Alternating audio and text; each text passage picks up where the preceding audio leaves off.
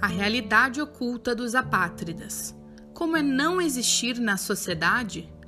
Texto de Andrei Ribeiro, repórter da editoria Conflitos, Refugiados e Migrantes, do Journal 48. Estudar, trabalhar, viajar, dirigir, abrir uma conta bancária, comprar uma casa ou até se casar. Já imaginou não poder executar nenhuma dessas ações pelo fato de não ter documentos legais que comprovem a sua existência? Estima-se que essa é a realidade de mais de 10 milhões de pessoas no mundo, que são classificadas como apátridas. Os dados são do movimento hashtag IBelong, realizado pela Organização Mundial das Nações Unidas. A patridia é uma derivação da discussão sobre nacionalidade, que, por sua vez, é a porta de entrada para que um indivíduo possa ter direitos legais em um determinado país. E significa, do campo do direito internacional, o vínculo jurídico e político que esse indivíduo detém com um determinado Estado. Algumas pessoas nascem apátridas, mas outras tornam-se apátridas.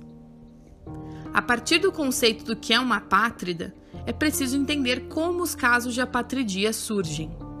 Para elucidar essas questões, Gustavo Pereira, professor do curso de pós-graduação em Direitos Humanos na Pontifícia Universidade Católica do Rio Grande do Sul, explica que existem cinco principais razões que podem culminar em casos de pessoas apátridas. São elas: retirada compulsória de nacionalidade com determinado ato estatal. Em regimes não democráticos, o Estado pode determinar a nacionalidade de certos grupos de pessoas e realiza a pena de banimento que se refere à expulsão de um nacional com a consequência de perda de nacionalidade. No Brasil, a prática é proibida, mas esteve em vigor na ditadura militar de 1964 lacunas do processo de naturalização. Quando um determinado país obriga que a pessoa que deseja se naturalizar renuncie à nacionalidade originária, e, como o processo é demorado, por um período de tempo, gera uma lacuna que pode resultar em casos de apatridia. Limitação às mulheres. Existem 27 países no mundo que só permitem ao homem o registro dos filhos. Os casos de apatridia são comuns nesse cenário, com as mães solo, por conta de homens que falecem antes de registrar a criança ou até desaparecem.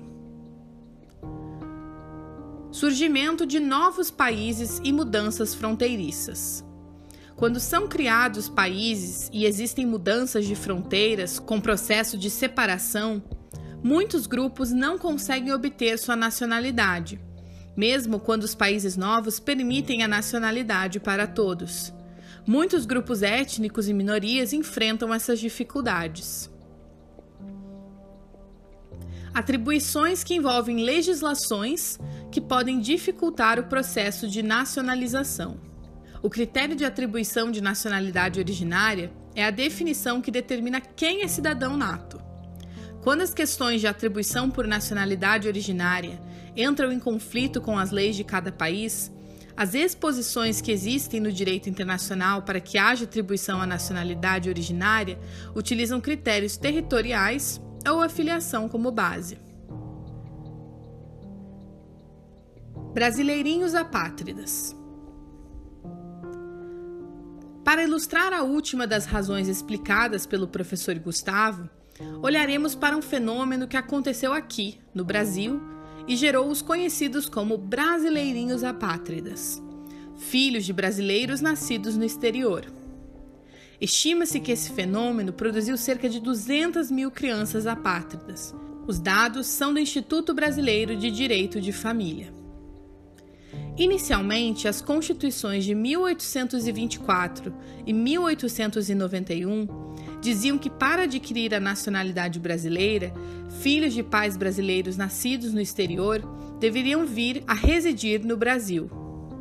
Já nas de 1934 e 1937, era necessário que, após completar 18 anos, o filho optasse pela nacionalidade brasileira. Em 1946, eram exigidos os dois requisitos: residência no território nacional e a escolha da nacionalidade brasileira até quatro anos após a maioridade. A partir de 1967, adotou-se como alternativa adicional o registro da criança em repartição brasileira no exterior. O registro seria válido até a maioridade, sendo que, antes de atingi-la, a pessoa deveria residir no Brasil e optar, até quatro anos após completar 18 anos, pela constância de sua nacionalidade.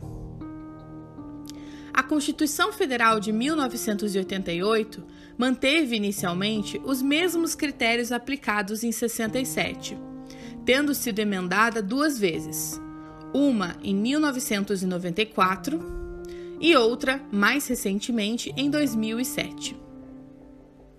O artigo 12 da Constituição estabelece que são brasileiros natos, aqueles que nascem no país ou no exterior, mas são filhos de brasileiros que prestam serviço ao Brasil, ou aqueles que nascem no exterior, filhos de pai ou mãe brasileiros registrados em repartição competente.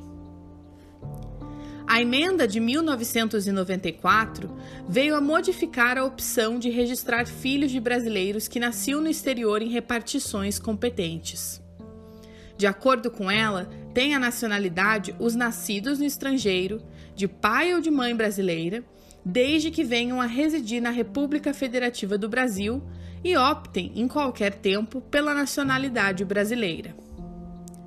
Michele Frank passou por esse caso por um curto período de tempo com sua filha Maia, que nasceu apátrida na Espanha. Em 2004, Michele era casada com o pai da menina, que também era brasileiro e trabalhava como jogador de futebol no país europeu. Maia nasceu lá, mas a lei não permitia que a criança fosse registrada em órgão de repartição no exterior, fazendo com que precisassem voltar ao Brasil e residir por um tempo aqui para que ela fosse naturalizada brasileira. A alternativa de Michele para a filha, na época, era obter a nacionalidade espanhola. Mas, para isso, era preciso realizar um acompanhamento com um advogado habilitado para atuar em ambos os países. Ela ressalta que a opção só foi possível porque tinha uma base jurídica por trás. Eu tinha essa condição e, mesmo assim, passei por muitos preconceitos. É importante se colocar no lugar de outras pessoas que tenham passado por situações semelhantes e encontram dificuldades por não terem recursos, comenta. Atualmente, Maia possui dupla nacionalidade, uma vez que reside no Brasil e conseguiu se naturalizar brasileira de acordo com a lei de 2007 em vigor até hoje. Ao completar a maioridade, deverá optar pela nacionalidade espanhola ou brasileira e terá a opção de ter dupla cidadania do país que abdicar da nacionalidade. Refugiados e apátridas fazem parte do mesmo grupo? Para elucidar essa questão, o representante do Alto Comissariado das Nações Unidas para Refugiados, o Acnur, Luiz Fernando Godinho, esclarece que os termos não se referem ao mesmo grupo de pessoas. Ele afirma que existem pessoas que são apátridas e as que são refugiadas, que neste caso possuem uma nacionalidade, mas em razão de perseguições relacionadas à raça, religião, nacionalidade ou associação a determinado grupo social ou político, não podem e ou não querem regressar ao seu país de origem. No Brasil, foi constituído um mecanismo em 2017 para o reconhecimento de apátridas e o governo fechou o ciclo que possibilita a apatridia. Os apátridas identificados no país atualmente podem optar pela naturalização, de acordo com a Lei nº 13.445. Dentro dela, o artigo 26 propõe o regulamento sobre Instituto Protetivo Especial do Apátrida consolidado em processo simplificado de naturalização. Ou seja, o processo de reconhecimento da condição de apátrida tem como objetivo verificar se o solicitante é considerado nacional pela legislação de algum Estado e poderá considerar informações, documentos e declarações prestadas pelo próprio solicitante e por órgãos e organismos nacionais e internacionais. Luiz salienta que o processo de combate à patridia ainda vai perdurar anos por conta da pandemia. É importante deixar claro que esse processo já tem ganhado espaço nas discussões dos governos mundiais, mas ainda temos um longo caminho pela frente. Ainda mais na situação em que estamos vivendo, com a pandemia e instabilidades políticas assíduas em alguns países, relata. A brasileira que viveu 30 anos sem nacionalidade. A luta pela causa dos apátridas no Brasil e no mundo ganhou força com o trabalho da ativista Marra Mamo. Filha de pais sírios e nascida no Líbano, ela não teve sua nacionalidade reconhecida em nenhum dos dois países por prerrogativas internas. Como não era filha de libanês, não poderia ter nacionalidade por lá.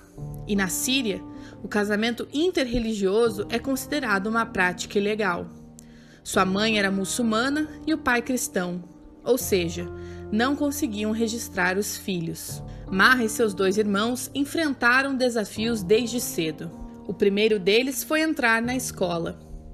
Ela conta que a partir desse momento começou a entender que não ter uma nacionalidade implicaria em questões fundamentais da vida. Me perguntava como eu vou para a escola sem documento, como vou entrar em um hospital, como vou viajar, dirigir praticar atos de um cidadão comum? Os percalços que impediram Marra e seus irmãos de viver uma vida normal mobilizaram um sentimento de busca pela sua nacionalidade. Foi então que ela começou a enviar sua história para vários países e a persistência fez com que a ativista fosse olhada pelo Brasil. Ela e os irmãos entraram no país como refugiados e depois de um longo processo foram reconhecidos como apátridas. O reconhecimento como refugiados inicialmente foi possível porque os pais tinham nacionalidade síria. A chegada no Brasil foi difícil. A ativista falava quatro idiomas, mas não dominava o português, e essa questão foi um impasse. Tinha mestrado, mas não conseguiu uma oportunidade de emprego. Começou com panfletos para pagar as contas. Marra e a irmã foram as primeiras a se naturalizarem brasileiras por serem apátridas. O processo de naturalização, segundo ela, é mais complexo e depende de caso a caso. Desde que chegou no Brasil em 2014 até o processo de naturalização, a principal bandeira de Marra com o ativismo é fazer com que os países do mundo olhem para as pessoas apátridas como indivíduos que possam ter direitos garantidos e passem do estado de apátrida de facto, indivíduo que não possui nacionalidade e não pode pedir proteção no país que está, para a apátrida de direito, o indivíduo que possui o status de apátrida, mas tem todos os direitos de um estrangeiro no país no qual reside. O apátrida é um indivíduo, um ser humano, que poderia ser você, a minha luta foi por mim e por todos que ainda passam pela violação de direitos. Quero que essas pessoas tenham direito de pertencimento, diz ela. Marra ressalta ainda que a explicação sobre quem são os apátridas é um desafio macro, uma vez que não é dominada pela população em geral e exige que os governos estejam engajados na causa para que as leis facilitem o processo de conquista de direitos para a parcela afetada da população. É muito importante conscientizar as pessoas acerca do assunto, de uma forma que elas entendam a necessidade de explanar isso para o mundo. Por isso, faz palestras, escreve um livro e continua insistindo na luta pela conquista dos direitos de quem ainda não os tem. Finaliza. Como ajudar a causa que combate a patridia? A sua contribuição pode ser feita ao assinar a carta aberta do movimento I Belong, que luta pelo fim da patridia no mundo. Para fazer a diferença, a carta precisa contabilizar 10 milhões de assinaturas, que podem ser feitas no site da UN Refugee Agency. Esse texto foi editado por Stephanie Abdala e é um conteúdo autoral do Journal 48 site jornalístico especializado em direitos humanos.